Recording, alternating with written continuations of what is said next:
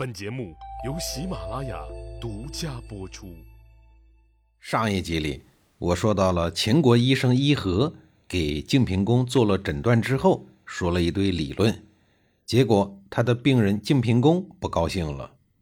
病殃殃的晋平公心想：我可是找人来看病的，又不是找人给我讲大道理、聊国家大事儿的。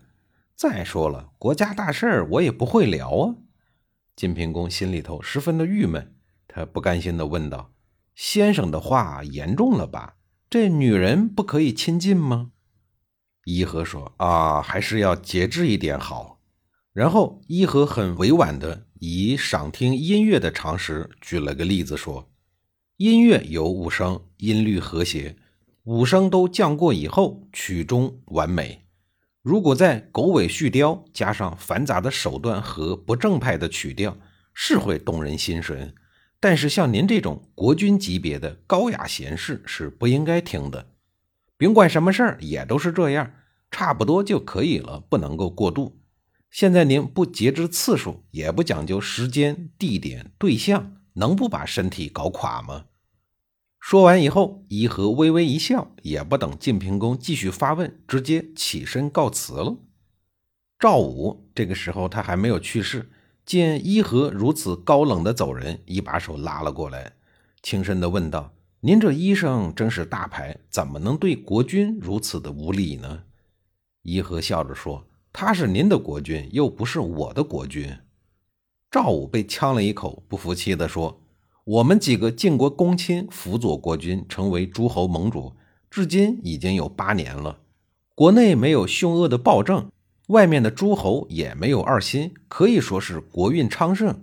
可是您这医生好不懂道理，怎么就越俎代庖，管到国事上来了？伊和听完以后，微微一笑说：“上等的医生是可以医治国家的毛病，其次才是去治人身上的病。伊和呢，还是坚持他上医医国，其次击人的医学理论。”赵武问：“请问我家的国君还能活多久呢？”伊和说：“依我看，以他的气数，不过十年。至于晋国，十年以后必有大的灾难。”赵武又问：“谁相当于良臣？”伊和对赵武说：“就是您啊！您都干了八年正卿了，这期间晋国国泰民安，您可以自称是良臣了。人民公仆就得是您这样的。不过我提醒您啊。”在其位谋其政，您这个岗位就是要为国家这艘船掌舵的。现在呢，这条船已经走偏了，您要是不扳回正道，那您可就危险了。您看看，你们国军现在纵情女色，肾都亏成这样了，已经没有意志来打理国家了，就这还死不悔改，您说是不是大祸临头了？赵武感叹着说：“您果然厉害呀，居然已经看出我已经心力憔悴了。”随后，赵武准备了厚礼，送伊和回了秦国。没想到，当年赵武就去世了。十年以后，晋平公也去世了。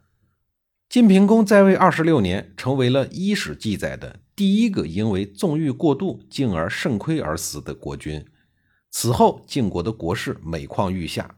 最终被韩、赵、魏三家瓜分，至此晋国彻底在中国地图上除名，春秋时期也随之完结。诸侯国旖旎着连篇的烽火，各自心怀鬼胎，进入了战国年代。您听一听啊，伊和的预言竟然全部准确的兑现了。当医生当到了这个份上，实在是太厉害了。别看荒淫平庸的晋平公因为肾亏而死。可是他却生了一个有志于重振晋国攻势实力的儿子姬仪，也就是晋昭公。晋昭公上任以后，先是请众诸侯吃饭，利用玩投壶游戏以示晋国的国威，结果把齐景公气得够呛。后来为了正经八百的震一下晋国的霸主雄风，在外务大臣杨蛇西的精心组织下，召开了前面所说的平丘之会。因为这个国际大会，晋国确实也耀武扬威了一下，而杨蛇西也因为这个会组织得当、效果显著，深受晋昭公的赞扬。这位杨蛇西在晋国赢得了不少的声望。相比杨蛇西博学多识、古之遗直的良好形象，他的弟弟杨蛇父的形象就差了很多。杨蛇父也是中国历史上第一个有案情记录的贪污犯。在春秋时期，天下诸侯们为了争霸，到处的攻城掠地、抢夺资源，以扩大自身。而诸侯身边的权臣也是有样学样，他们一旦得势以后，便也开始的疯狂的聚敛财富，因为这种财富是可以留给子孙们的。当子孙们长大以后，也子承父业，继续敛财，这也是各个权臣家族慢慢做大的根本原因。到后来，权臣们的门客们也照猫画虎，穷尽一切手段敛财，最后到了奴大欺主的境地。即便是刑律严苛的秦国也是如此，秦国人甚至为此专门制定了秦律，这一部律法也是中国历史上最早的法律宝典。而晋国面对这种贪污受贿的事情，从没有立过法。虽然王室对此深恶痛绝，可是呢，他们也找不到什么好的办法。各个封地的权臣们，小的贪财，大的则掠地。搞到最后啊，王室反而衰微了，下面的权臣倒成了实际的控制人，这也是韩、赵、魏最终瓜分晋国的因由。晋国自晋文公霸业以来，出现了几大权臣家族，除了显赫的赵氏、栾氏、韩氏以外，还有杨蛇氏的家族。这个家族起源于杨蛇斗克，他是晋文公身边驰骋沙场的一代名将。一直活跃在晋国政坛。杨蛇家族到了杨蛇西时代，是他们家族在晋国政坛最显赫的时代。杨蛇西是晋国闻名遐迩的贤能之辈，他为人聪明贤达，又精通文史，是当时著名的社会活动家和外交家，颇受社会的尊重，还被委任为太傅，当了晋平公的老师。当然啊，他这个老师当的呢，也有些个失职。要不然，晋平公怎么能那般的平庸无能，整天和女人为伍？他的弟弟杨蛇父的德行远不如哥哥那样贤明。作为名门之后，从小就养成了不少的坏习惯，娇生惯养自不必说，还不学无术，骄横跋扈，关键是贪赃枉法，好色且吝啬，是史书中标准的坏人。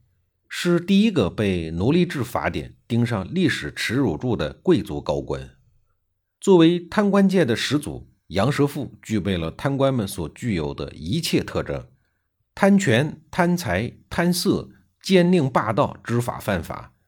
自他之后两千五百多年以来，贪墨族的子孙们费尽了心机，也没有超出过祖师爷贪墨的范围。